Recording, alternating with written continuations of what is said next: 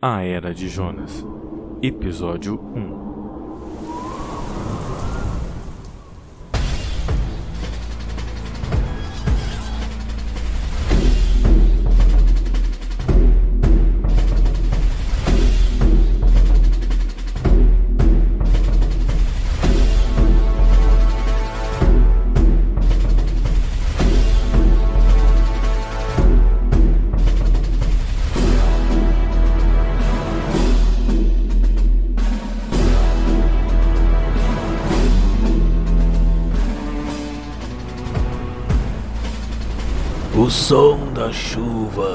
e dos trovões, e as sirenes de Babilônia, a capital das terras do norte, fazem Jonas acordar. Atenção, comando. Atenção, comandante Jonas. Fomos atingidos. Repito, nosso comboio foi atingido. Vamos ser massacrados aqui. Precisamos de ajuda. Ah! Devo ter apagado quando o nosso comboio foi atingido. Tenho que me levantar. Depois de falar consigo mesmo, ainda atônito, Jonas, ainda caído ao chão, pôde ver à sua esquerda centenas de seus guerreiros sem vida mas poucas dezenas ainda tentavam resistir, lutando bravamente contra o grande exército da Ordem. E sem acreditar em seus olhos, Jonas viu à sua direita milhares dos seus aliados derrotados massacrados e poucos sobreviventes sendo friamente executados.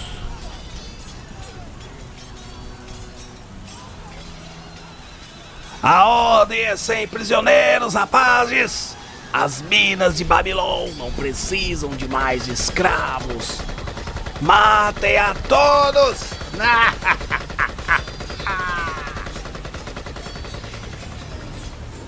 ainda caído e ferido pelo ataque que acabara de sofrer, Jonas reuniu o resto de suas forças, erguendo o seu corpo, conseguindo sentar-se sobre seus joelhos dobrados.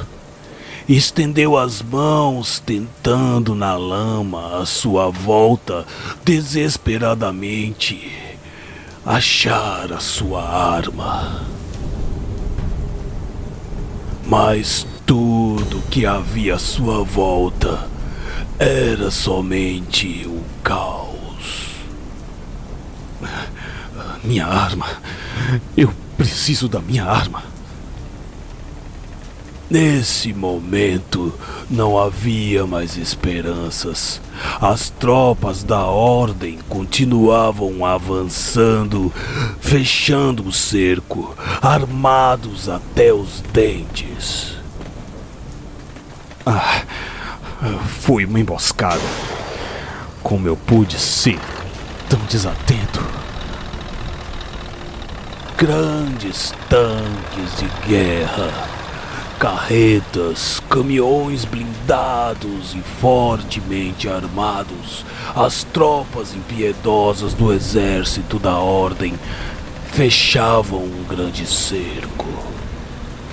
Mas de repente, as tropas pararam de avançar e por entre as fileiras do cerco surgiu um grande tanque de guerra.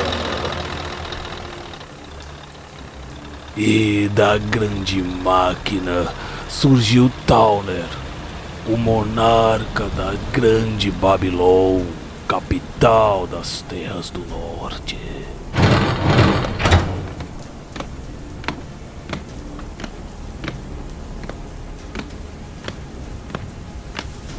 Trajando uma armadura de guerra com peças banhadas a ouro, forjadas nas minas de Babylon.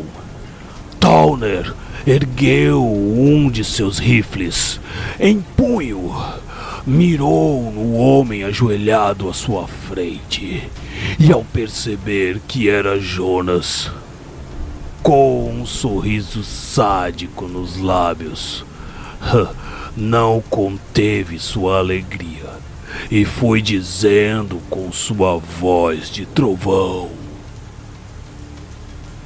Ora, ora, ora, vejam, homens, o que as terras do sul jogaram em nosso quintal.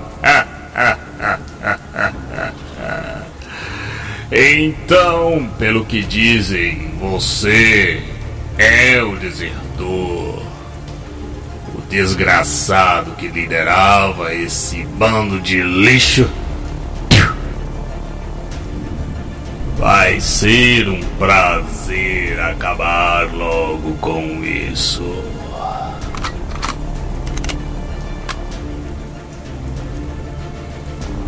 Pensando bem, não vou gastar minha munição com você, seu verme. Vou arrancar a sua cabeça e exibi-la nas muralhas de Babilônia, para que todos vejam o que acontece com aqueles que ousam me desafiar.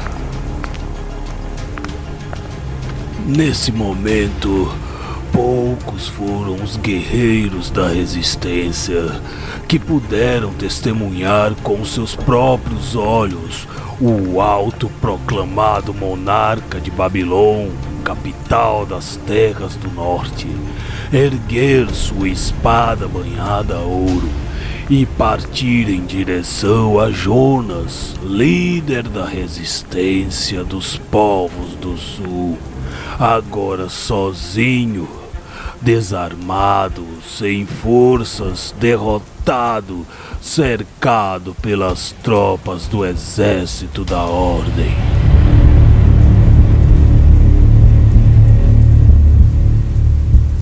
Somente alguns poucos passos de distância separavam Towner, monarca de Babilon, de Jonas, o último líder da resistência.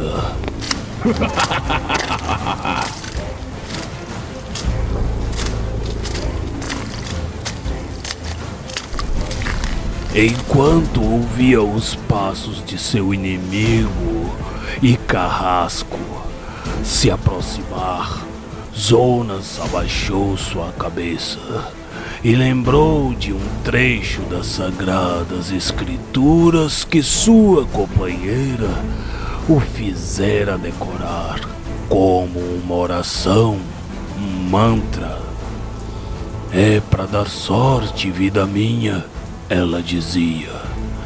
Então, depois de um suspiro, Jonas declamou.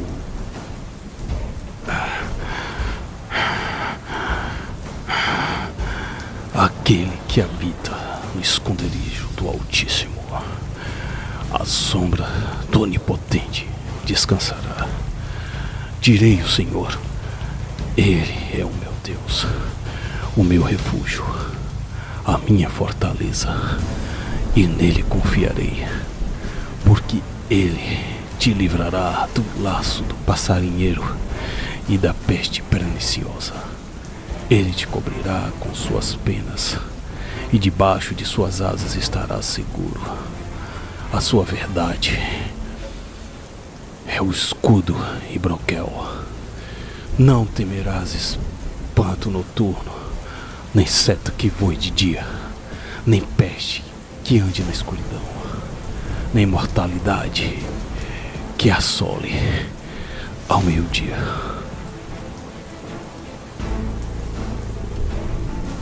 Nesse momento, Jonas sabia que não havia mais nada a fazer e esperou seu algoz terminar o serviço. Os passos de Towner pareciam demorar uma eternidade fazendo congelar o tempo. O que fez Jonas pensar em como tudo começou até aquele momento. Há três anos atrás.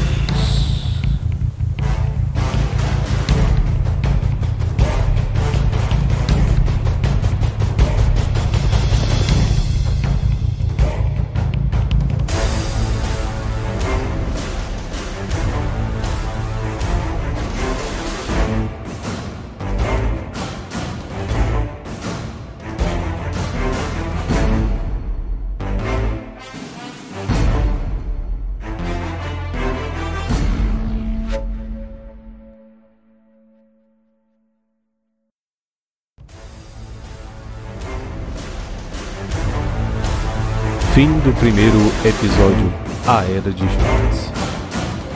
Roteiro e vozes Giva Moreira. Edição J. Fagner.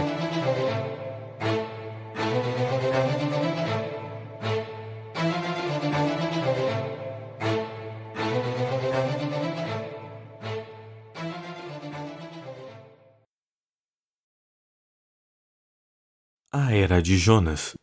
Episódio 2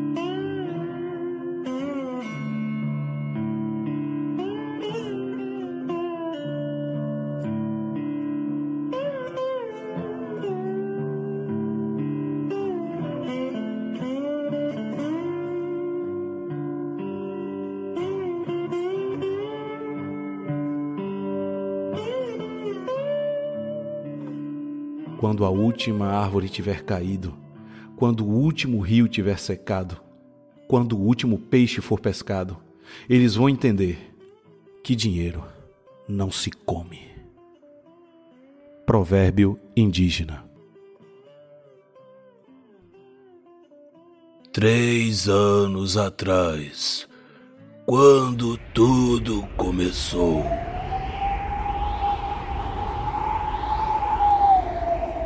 Na paisagem desértica das colinas do sul, entre os topos de alguns antigos prédios soterrados por dunas, ao longe, uma nuvem de poeira se levanta no horizonte, bailando entre as curvas da longa estrada. Aos poucos, a paisagem vai revelando o ronco do motor de uma imponente motocicleta, pilotada por um enigmático viajante. Ele sai da estrada e se dirige ao alto de uma colina. E chegando próximo à pequena gruta, ele para a velha Harley Davidson, desce do veículo e se dirige para a crista do penhasco.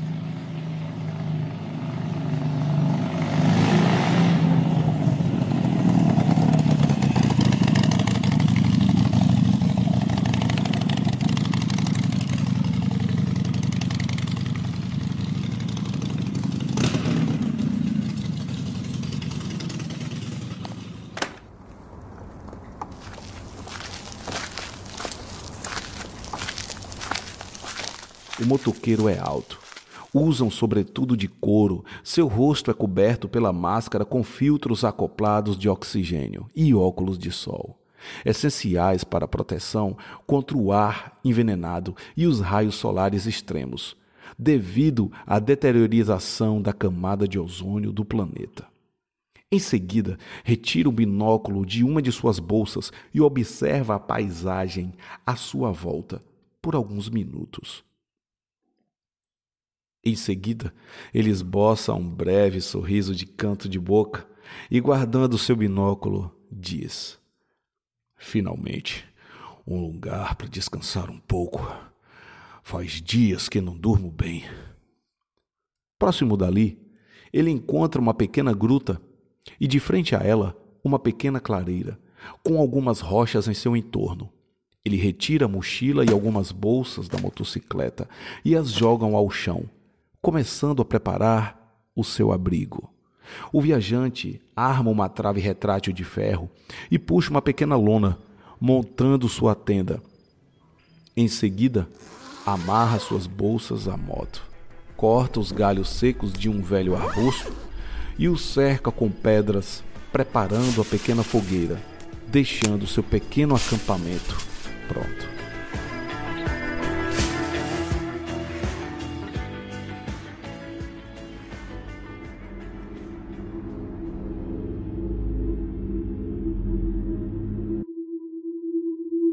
Crepúsculo.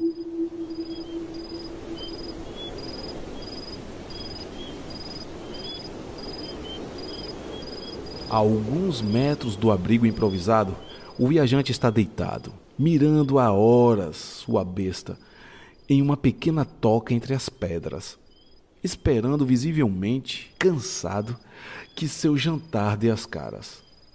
O pedaço apodrecido de um rato do deserto, deixado como isca, parece não despertar apetite nem o interesse de sua presa.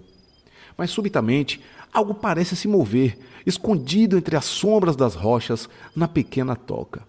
O caçador assovia e um estranho lagarto expõe a cabeça à frente, onde apenas seus olhos podem ser vistos. Ah, não posso errar. Preciso comer. Fica quieto, porra. Resmunga o exausto caçador, que puxa o gatilho e, com uma flechada certeira, abate o animal. E finalmente, ele então sorri aliviado. Anoitece.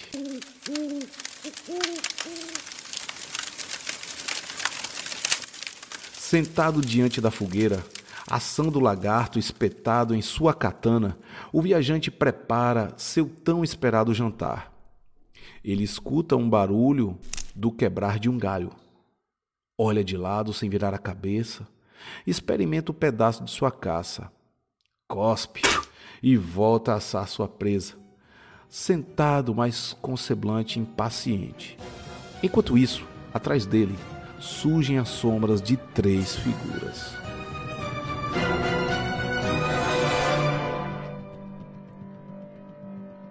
Três homens aproximam-se sorteiramente do pequeno acampamento, vindo por trás do nômade armados com facas, porretes e espadas.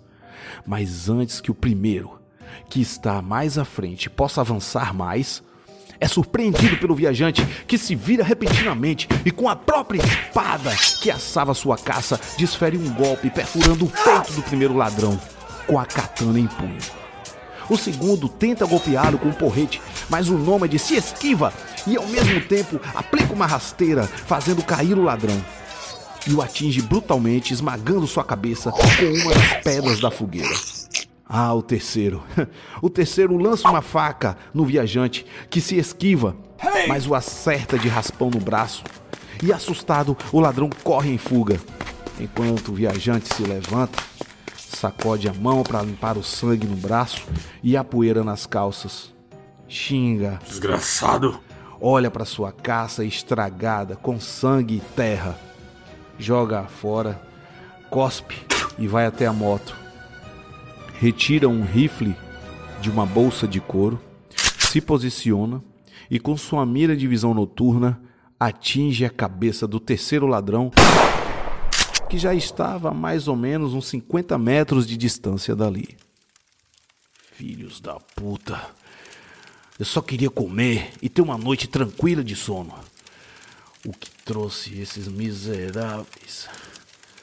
Nesse momento, olhando para o seu pequeno acampamento, a fumaça que ainda sobe das pedras, ele responde para si mesmo: A fogueira. Putz, o cansaço era tamanho que fez ele esquecer dos riscos em acender uma fogueira ali. Ele arruma rapidamente suas coisas, pega as armas e alguns pertences dos ladrões, monta na sua moto e sai, pegando a estrada novamente. Mais à frente, ele já pode avistar as luzes de Nínive.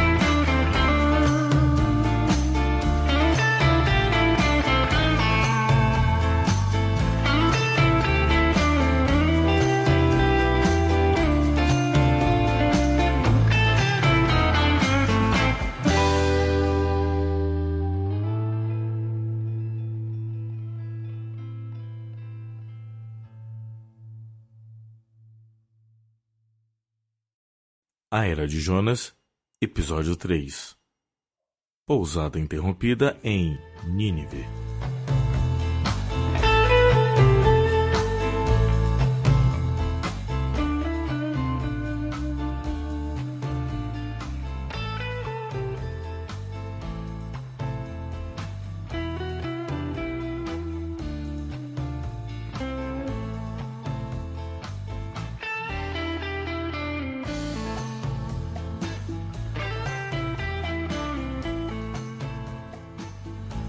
Depois de viajar pela longa estrada, lembrando dos ladrões que estragaram sua noite no abrigo do deserto, o cansado motoqueiro finalmente chega à cidade de Nínive.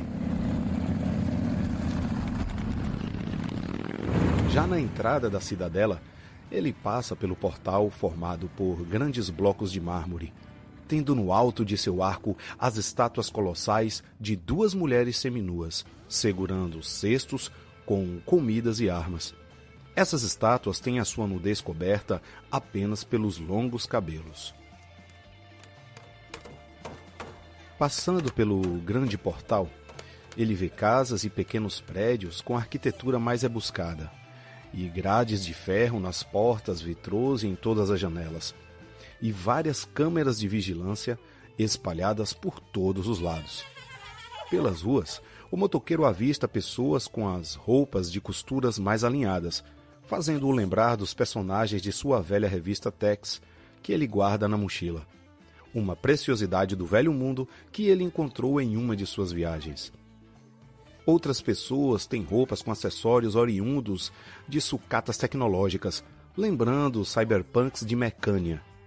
Nas janelas de alguns prédios, ele avista lindas mulheres que observam atentas a todos que passam. Por ficar no meio do deserto das terras do sul, Nínive é um ponto de apoio também para os viajantes de todas as partes do mundo que passam por ali. O ar na cidade também é pesado e poluído demais. Todos usam máscaras com filtros acoplados. Dois guardas da Ordem de Ferro passam pela rua conversando e sorrindo descontraídamente. O viajante diminui a velocidade de sua moto e nas ruas ele avista alguns prédios com algumas mulheres desnudas, por conta de seus vestidos transparentes, oferecendo seus serviços para todos os homens, viajantes e até mulheres que por ali passam, em troca de algumas moedas Talmer.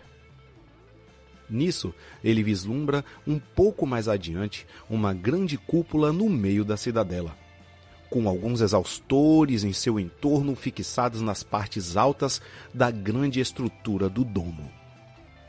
Ao se aproximar da entrada dessa cúpula, ele se depara com dois soldados da Ordem de Ferro, armados montando guarda, um em cada lado da entrada, com câmeras de vigilância fixadas e direcionadas para o local que é de livre acesso para todos que podem pagar o pedágio. Os guardas param o viajante, que tira algumas moedas Talmer do bolso e entrega para um deles, que, após conferir o pagamento do pedágio, sinaliza ao outro soldado que coloca uma espécie de pulseira de acesso em seu punho. E depois disso, deixam-no passar. E seguindo pelo portão, ele entra em um corredor com mais câmeras de vigilância e fortes jatos de substâncias gasosas que ele desconhece, mas de cheiro familiar. E por fim, essa etapa parece concluir o processo de descontaminação dos visitantes. Depois disso, ele passa com sua moto por mais uma cortina de ar até o final do corredor. Então, subitamente, outra porta se abre automaticamente, revelando à sua frente um grande vozerio.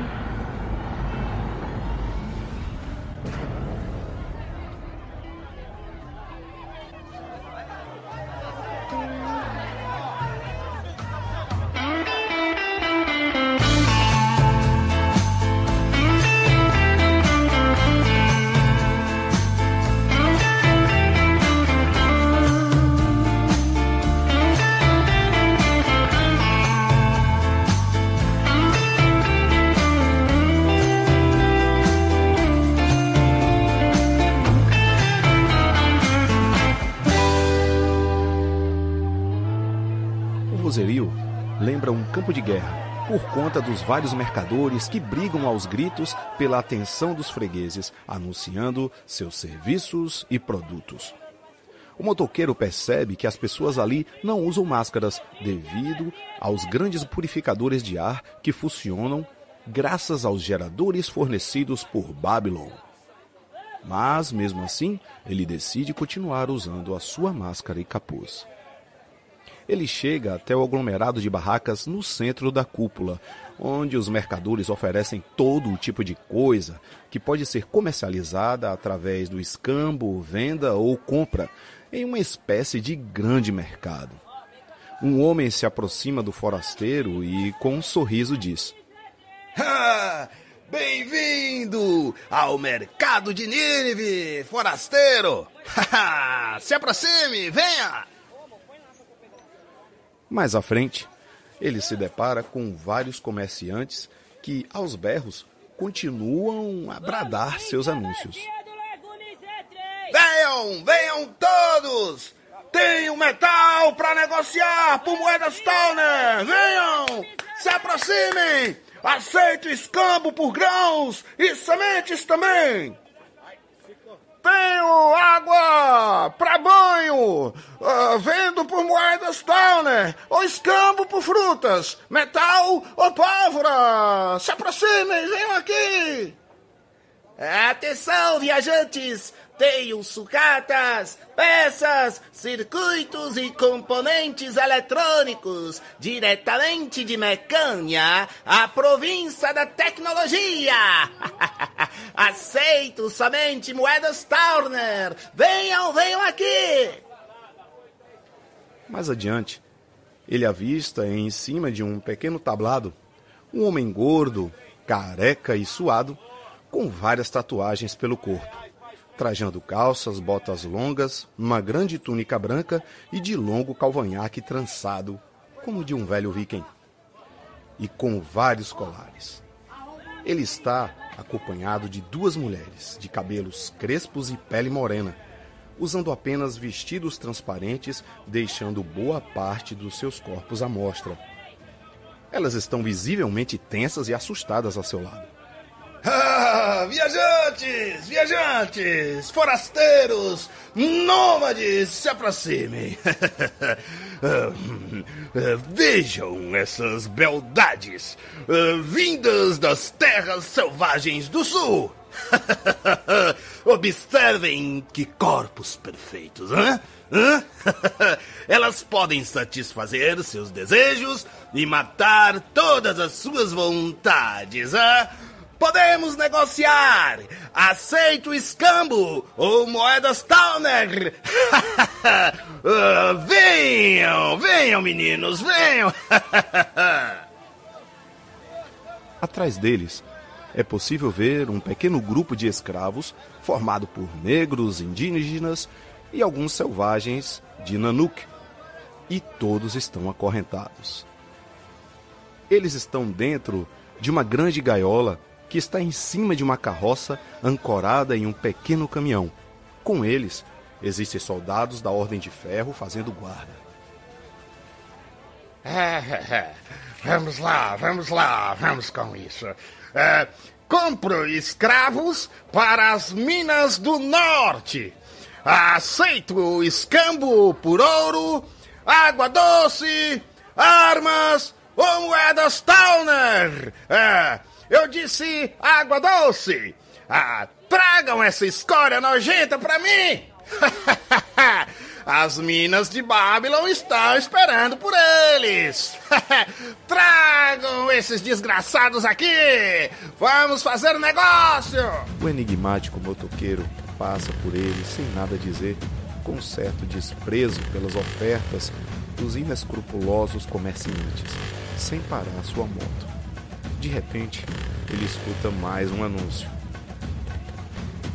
Atenção, viajantes! Tenho água doce, ração, barras de comida, leite materno, banheiro e água para banho. Venham! Aceito escambo, moedas Downer ou sementes.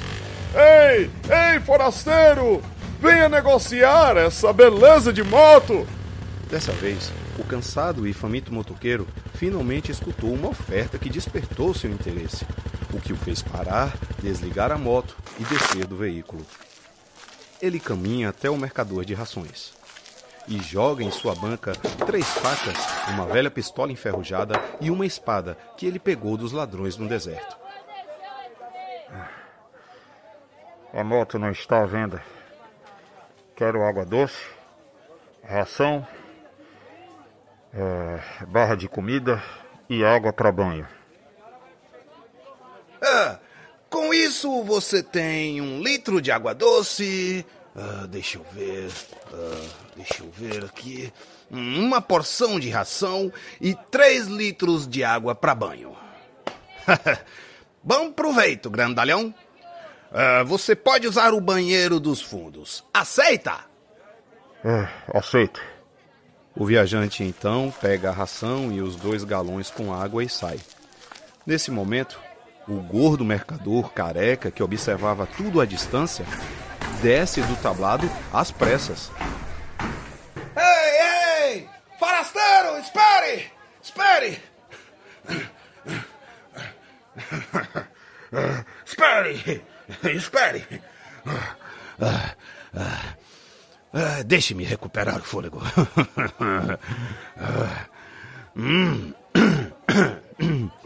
Ah, Vamos lá. Ah, Bela moto. Algo raro de se ver por essas bandas. Hum, que tal um bom escambo por ela, hã? Ah, dou duas das minhas meninas, uma boa ração, eh, uma boa refeição, melhor. Dois litros de água doce para você aplacar a sua sede. É, quatro litros de água para banho, forasteiro. Hã? Vai ser uma benção para você. Elas podem te ajudar no banho, hein? Com direito a uma noite de abrigo na pousada por minha conta. É, oferta irrecusável. Então, então, forasteiro, vamos negociar o que você me diz, hã? Não quero fazer negócio com você, seu porco nojento. Ah, como é que é? Ah, você perdeu a noção do perigo, rapaz? Ah, imbecil! Sabe com quem está falando? Ei, soldados! Temos um linguarudo aqui! Vamos ver a cara desse filho da puta! Ele tenta segurar o forasteiro, mas ele se esquiva, deixando o capuz e a máscara caírem, mostrando o seu rosto. Ah, o quê? Um negro? Ah, desgraçado, nojento! Ah, vai ser uma ótima aquisição para as minas de Babylon! Eu vou te levar para o Ducan pessoalmente! Pegue esse desgraçado! O viajante saca seu rifle e sua katana. Os soldados pegam suas armas e a situação fica tensa. Mas nesse momento, subitamente, dois soldados são atingidos por tiros. E ao se virar, o viajante percebe que vem chegando um grupo de saqueadores.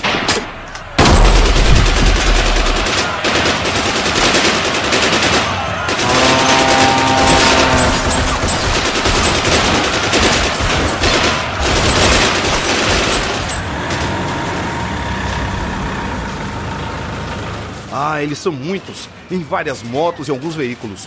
Eles invadem a cidade atirando, matando soldados e chegam na cúpula, matando mercadores. Alguns outros tentam reagir, mas são atingidos. A população foge desesperada pelas ruas e o pânico é geral. O viajante se abaixa, escondendo-se atrás de sua moto. Ele tenta reagir, mas desiste da ideia, pois vê que são muitos. O líder dos saqueadores chega no local e coordena todo o ataque. Ele usa um capacete com filtros acoplados. Eles matam mais mercadores, roubam suprimentos e recursos das barracas, invadem casas, prédios e vandalizam alguns monumentos. Poucos são os que conseguem escapar. E nessa breve batalha entre saqueadores, mercadores, moradores e soldados da Ordem de Ferro, alguns soldados também conseguem fugir. O viajante aproveita a confusão e solta escravos que estavam acorrentados na gaiola. E ao longe, o líder dos saqueadores o observa. Em seguida, o forasteiro tenta fugir, mas é surpreendido por um dos invasores. Porém, em uma rápida briga, o viajante é mais rápido e o nocauteia com um golpe certeiro. Assim, seu caminho fica livre e ele parte para a fuga. O viajante monta em sua moto e dá partida. Ele foge dali rapidamente, mas o líder dos saqueadores ordena ao bando: Ei, rapazes! Peguem aquele desgraçado e me tragam aquela moto! Moleza, Dandy! Deixa com a gente! Enquanto o viajante sai em disparada em sua moto, os saqueadores dão início à sua perseguição em um jipe. Alcançam-no rapidamente, atirando um arpão preso a uma corda. Eles conseguem acertar a sua perna, fazendo o viajante perder o equilíbrio e cair da motocicleta. Nesse momento, ele encontra-se no chão, cercado pelos saqueadores. Um deles se aproxima e desfere uma pancada em sua cabeça, fazendo o forasteiro desacordar e desmaiar. Pronto, Dandy! Esse aqui não é mais problema. Podemos acabar logo com ele? Não, não, não. Tragam-no aqui. Ele pode ser muito útil para nós.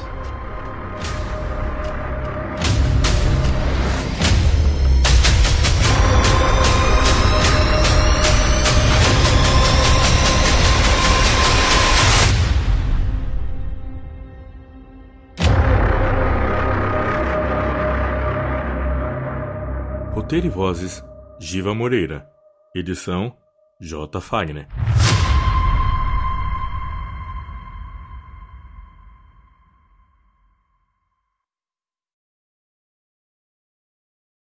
A Era de Jonas. Episódio 4 Um estranho na tribo.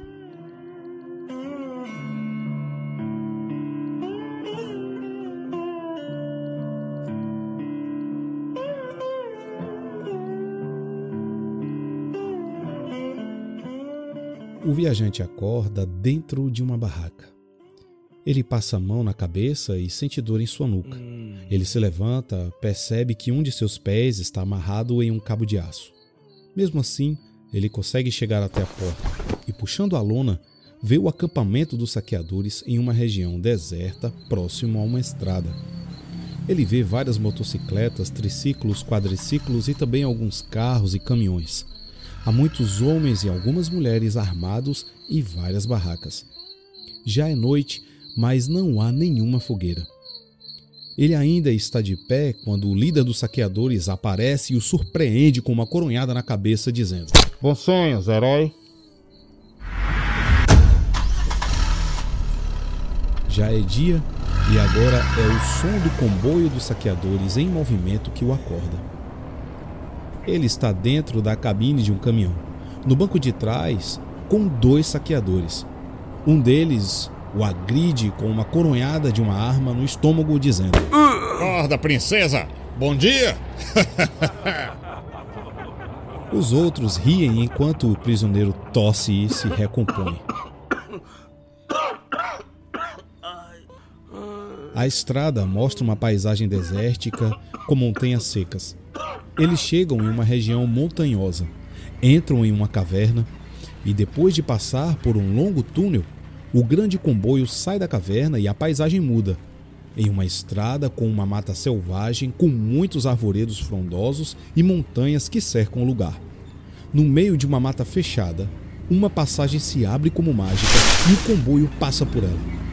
Nesse momento, o viajante vê uma grande aldeia com várias ocas, cabanas e algumas casas de arquitetura mais rústica.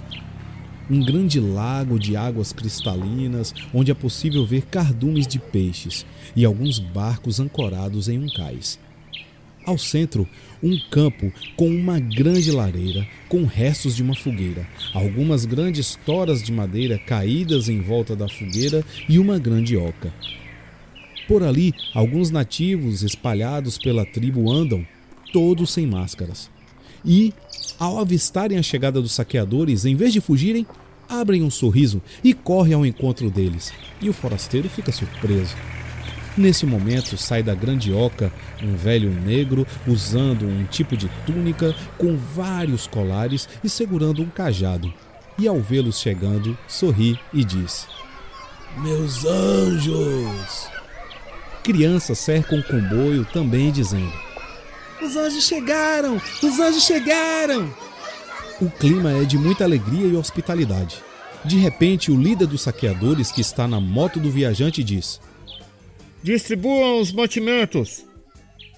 Ele tira o capacete e, para surpresa do prisioneiro, é uma mulher. Seu olhar é firme como rocha, semblante sério, os cabelos trançados, pele negra. Algumas crianças correm em sua direção e a abraçam, e uma delas até grita: Tia Dandara! O velho a chama e os dois seguem por uma trilha até as margens do lago.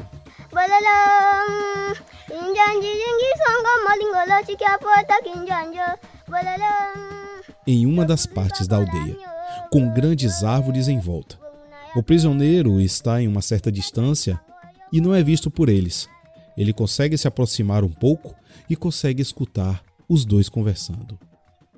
Ah, minha filha, você tem que parar com isso. É muito perigoso viver assim. Teras, eu preciso fazer isso. Não é por mim, é por todos nós. Não posso ver nosso povo em miséria e ficar sem fazer nada. Mas violência, meu anjo, só traz mais violência. E aqui a Mãe Terra tem sido misericordiosa e muito generosa conosco, apesar de tudo. Você acha que viver de migalhas é o suficiente para alimentar o nosso povo? Sobreviver das sobras do que é negociado com os porcos do norte é viver com dignidade? Nesse momento, Dandara tira uma espada e fica com ela em punho. Você acha que ser escravizado nas minas do norte por tantos anos não é motivo suficiente para lutarmos pelo que é nosso? Nesse momento, ela começa a desferir vários golpes em um velho tronco de madeira com a sua espada. Vivemos bem aqui em nossa tribo, sem direito a nada. Sim, sim, meu anjo. Vivemos bem aqui em nossa tribo, Dandara. Fomos abençoados com o nosso oásis, um presente da Mãe Terra. O que mais você quer, minha joia? Eu. Eu quero vida. E vida em abundância. Não somos animais para viver escondidos e nas sombras. Eu sei disso, filha. Entendo sua revolta mas usando força e violência para roubar e matar os nortistas, você não acha que será nada diferente deles? Não, Teras. Não, serei diferente deles sim, porque eles se acham superiores a nós. Eles escravizam nativos, negros, selvagens. Desse mundo invadem cidades, povoados, tribos matam, estupram, saqueiam e negociam os prisioneiros no mercado de Nínive e vendem como escravos para as minas de Babylon. Eles não têm misericórdia, você tem nojo de nós. Ah, e o que você sente, minha filha? Além de ódio, não sinto mais nada. Nesse momento, Dandara vai saindo de cena em direção à tribo e esbarra com o prisioneiro que estava por perto. Eles se olham e por um breve instante ele percebe as lágrimas nos olhos dela. Ela disfarça, limpando as lágrimas com o punho fechado. Com outra mão, ela coloca a espada de volta na bainha e passa por ele. E depois de passar, ela diz em voz alta: Traga lenha para a fogueira, forasteiro.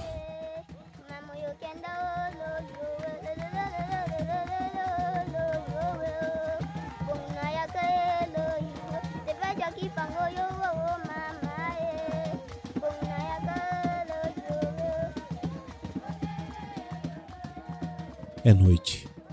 O viajante agora não tem mais amarras em suas pernas e sai de uma das tendas. O acampamento, tão agitado durante o dia com o som das crianças e das pessoas, agora tem um silêncio quase que religioso. Ele vê que todos estão reunidos no centro da tribo, em volta de uma grande fogueira. Em seu entorno, os adultos e os mais velhos estão sentados em alguns bancos e troncos. Crianças e jovens se acotovelam pelo chão para tentar escutar atentamente ao orador que se prepara para falar. E de repente, o silêncio é quebrado por tambores que são tocados. Todos entoam um canto tribal. Ei, ah, ah, ah,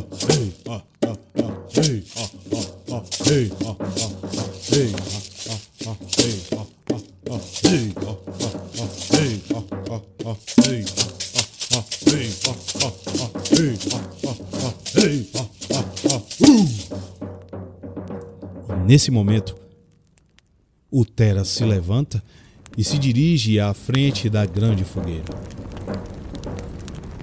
Então, minhas joias, naqueles dias, quando a humanidade viu as grandes nações do mundo se vangloriar pelos avanços tecnológicos e riquezas alcançadas através da extração de velhos recursos naturais da Mãe Terra, feitos imagináveis mesmo às custas da crescente poluição e aquecimento do planeta o desgaste da camada de ozônio que nos protegia do sol, da contaminação das águas, da extinção da maioria dos animais que por aqui viviam. Eles ignoraram os diversos avisos dos que defendiam a Mãe Terra. Eles não ouviram. Ah, naquela época, Todos não tinham noção do quanto eram agraciados com a riqueza que tinham, mas eles se cegaram. Conte o que aconteceu com eles, Teras! Ah, minha joia. Como uma resposta da natureza, começou então a sequência de eventos devastadores jamais vistos antes. Primeiro vieram as pandemias, que semearam doenças incontroláveis, surrando a humanidade como fortes ondas de uma tempestade brutal, deixando o mundo em tempos sombrios de grande sofrimento. Milhares pareceram e quando parecia que o martírio havia cessado, as nações entraram em choque para o controle de suprimentos. E então houve a Grande Guerra. Nações e continentes inteiros foram varridos do mapa, as bombas eram grandes e potentes demais. A destruição era gigantesca. Depois da Grande Guerra, outros foram tornados pelas águas. Sim, grandes tsunamis surgiram. As placas tectônicas se moveram como nunca antes foi registrado. Vulcões brotaram aos milhares como uma praga de garfanhoto em plantações e rios de lava destruíram tudo à sua volta. Sim, os céus bradaram grandes trovões, como o rugir de mil leões, e as erupções, sim, lançavam chuva de fogo que cortavam os céus, atingindo as cidades como chicotes de uma fúria nunca vista. Todos foram pegos de surpresa. Com o tempo, em meio ao caos, os sobreviventes formaram pequenos grupos. Alguns desses grupos se tornaram povoados, alguns desses povoados se tornaram tribos e algumas tribos se tornaram cidades fortes. e muitas dessas cidades se ergueram e se transformaram em nações. Assim, os poucos, o mundo devastado foi se reconstruindo e se reerguendo das cinzas. Mas algumas dessas nações ressurgiram poderosas como uma fênix, ah, usurpando recursos das demais cidadelas, como um grande faminto dragão em busca de poder. Hoje, meus filhos, somos abençoados pela grande Mãe Terra, porque ela nos permitiu, apesar de tudo isso, que vivêssemos neste oásis do nossa tribo, nesse novo mundo despedaçado. Ah, aqui, sejamos eternamente gratos e saibamos respeitá-la como os nossos antepassados tribais o fizeram. Porque dela veio o nosso sustento e a nossa vida. Que a Mãe Terra nos fortaleça! Nesse momento, Teras joga um punhado de pólvora na fogueira, causando um efeito explosivo. E todos os presentes se levantam e respondem juntos. Filhos!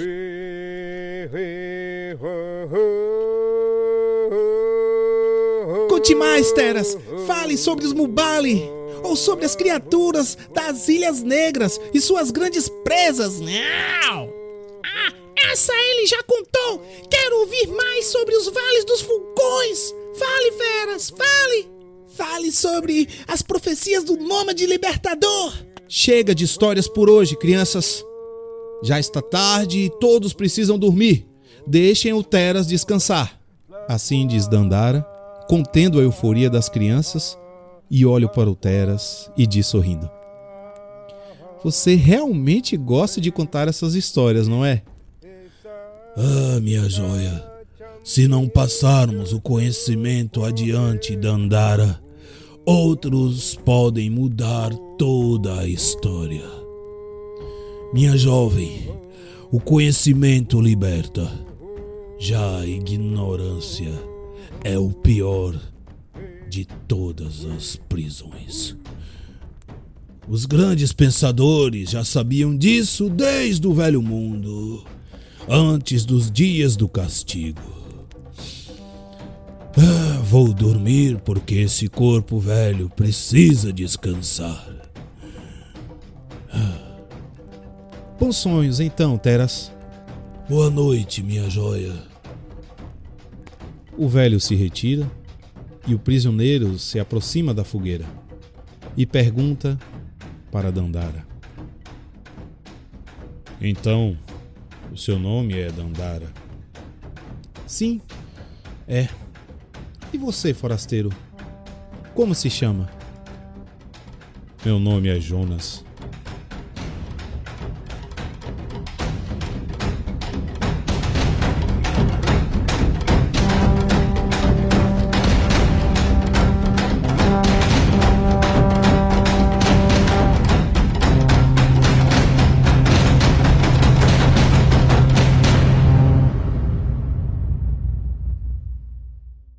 Roteiro e vozes: Giva Moreira. Edição: J. Fagner. A Era de Jonas, Episódio 5 A Fagulha.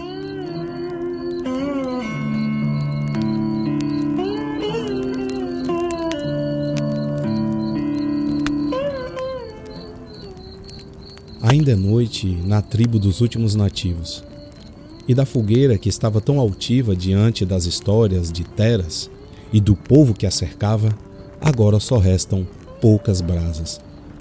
O viajante solitário se senta e observa agora as poucas pessoas que ainda circulam pela tribo. Consegue ouvir ao longe as risadas e até alguns gemidos de prazer que ecoam de alguns casebres. Jonas vê sua velha moto estacionada entre os outros caminhões e carros do bando. Nesse momento, Apenas três dos saqueadores estão de sentinelas, mas estão distraídos demais pela companhia de duas belas nativas, e um deles mal se aguenta de pé, visivelmente embriagado.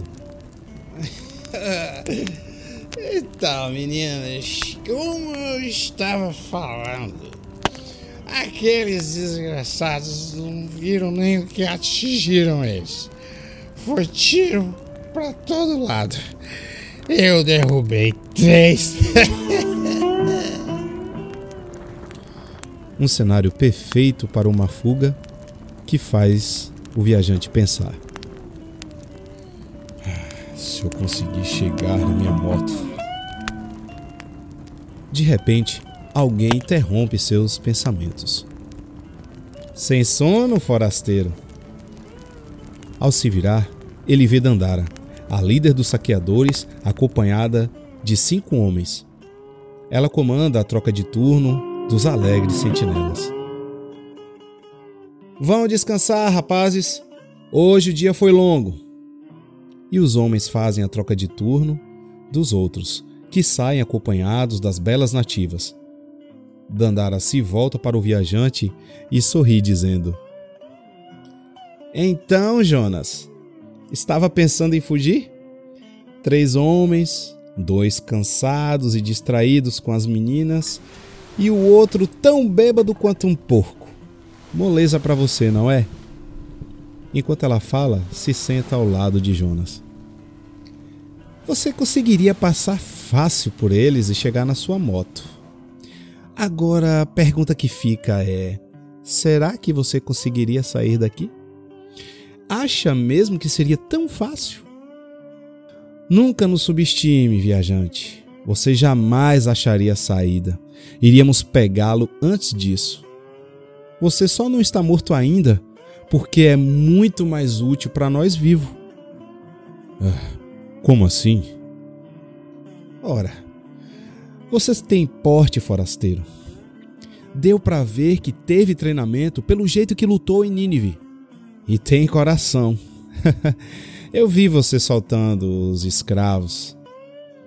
Te proponho se unir ao nosso grupo. Sozinho você é apenas mais um sobrevivente nesse mundo louco. Conosco terá tudo de que precisa para viver bem. Ah, vocês são um bando de ladrões, assassinos. O que te faz pensar que são diferentes dos nortistas? Ah, nós lutamos por um propósito, Jonas. Levamos esperança para aqueles que são rejeitados por esse mundo.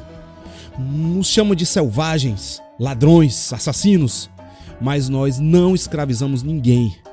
Um dia vamos libertar de vez o povo dessa tirania nortista. Vamos derrubar o Towner. Nesse momento, ela olha para o viajante, que retribui o olhar e ambos se aproximam. O viajante se levanta, a toma em seus braços e a ergue no colo. Então ele a beija. E ela se rende em seus braços. E ele caminha em direção para uma oca, sem dizer mais nenhuma palavra. Jonas, o nômade, viajante, e Dandara, a líder dos saqueadores, tiram suas roupas, se despindo de qualquer formalidade ou pudor, e se entregam aos seus desejos. Ambos nunca tiveram um momento tão intenso com alguém. E nesse momento é despertado uma paixão como nunca se viu antes na tribo. Seus corpos se entrelaçam em uma só sinergia. E nesse momento Jonas vê Dandara totalmente entregue, como ela nunca esteve antes a homem nenhum. As estrelas e a lua cheia estampam o céu na tribo dos últimos nativos e o clarão da lua invade a cabana da líder dos saqueadores, como uma bênção, iluminando os dois amantes.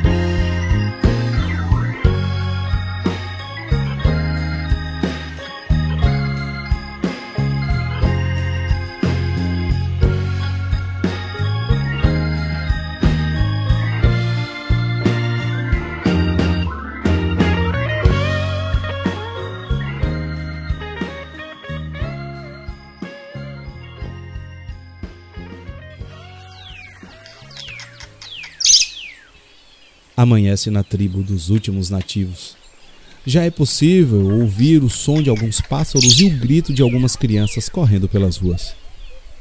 Na oca, sentado na cama, Jonas admira a imagem dos raios de sol que entram pelas frestas do teto e recaem sobre o corpo de Dandara, realçando as tranças de seus cabelos, cada curva de seu corpo, pelos sombreando detalhes do seu rosto.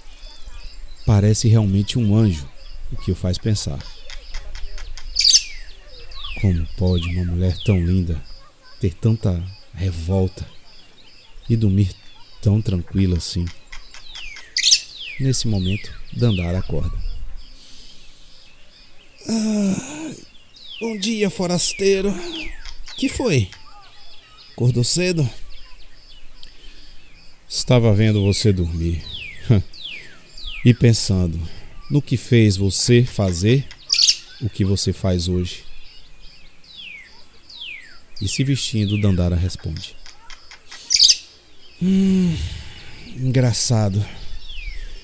Quando me sinto cansada, fraca ou pensando em desistir da luta, lembro de onde vim, do que aconteceu com minha família, com meu povo e com todos que não têm sequer a menor chance de lutar para se defender.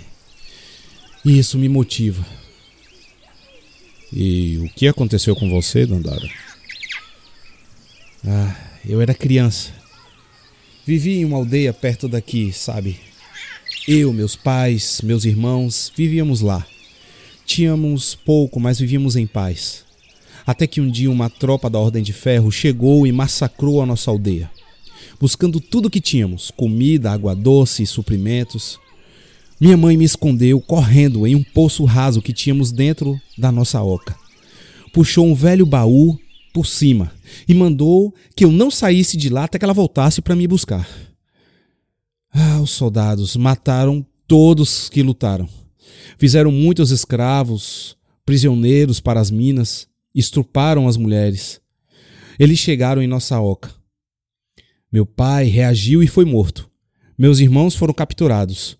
Minha mãe foi estuprada na minha frente pelo comandante deles. Ah, eu vi tudo pelas frestas do alçapão do poço. Na época, ele era o comandante da Ordem de Ferro. O Stauner. O desgraçado. O desgraçado, depois que abusou da minha mãe, ficou sorrindo como um demente.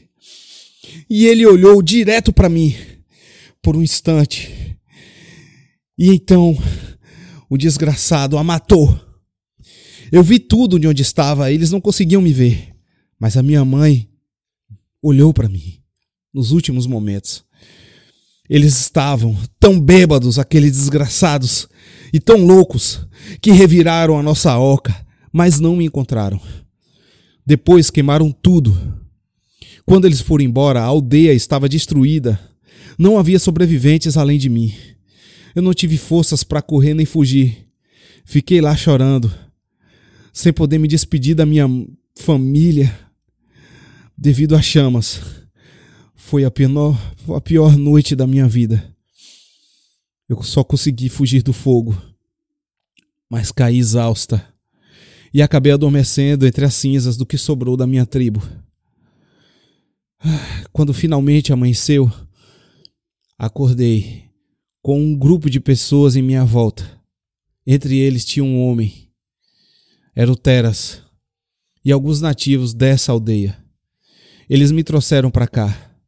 Aqui fui criada, mas minha sede por vingança me levou a sair daqui. Rodei pelas terras devastadas, conheci pessoas, guerreiros. Vi o que a Ordem de Ferro estava fazendo com várias pessoas, com vários povos. Daí meu desejo de vingança se transformou em sede de justiça, por todos que sofrem na mão desses desgraçados. Um dia conheci o Malek, um mestre guerreiro, Nanuk, e depois que o conheci, contei minha história. E então o Malek decidiu me treinar, me ajudar. Saiba, Jonas, que treinei, treinei muito. Treinei por muitos anos. E quando eu pensava em desistir, via a imagem da minha família sendo massacrada. E na hora eu continuava, mesmo cansada, mesmo com dor, mesmo exausta.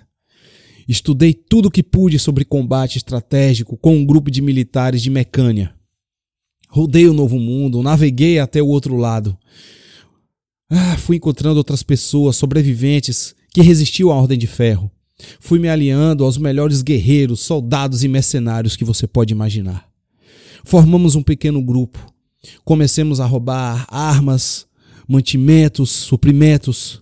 Com o tempo, nosso grupo foi crescendo e começamos a levar recursos aos povos excluídos dos benefícios de Babylon. Hoje, podemos ir além, acabar de vez com o governo do filho da puta do Towner, libertar o povo do novo mundo desse verme desgraçado.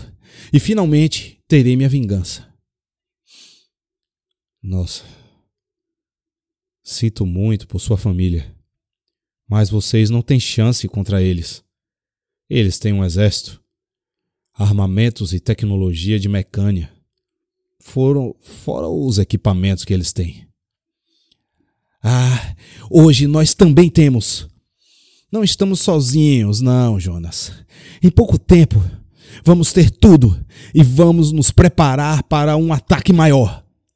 Vamos acabar com esses vermes. Pode acreditar, forasteiro. Nós não estamos brincando aqui. Ah, Dandara, eles também não. Nesse momento, Dandara sai da oca e o Teras chega. E olhando para Jonas diz: Ah, meu caro, até o mais sofrido dos corações pode acender uma fagulha que pode incendiar uma floresta inteira.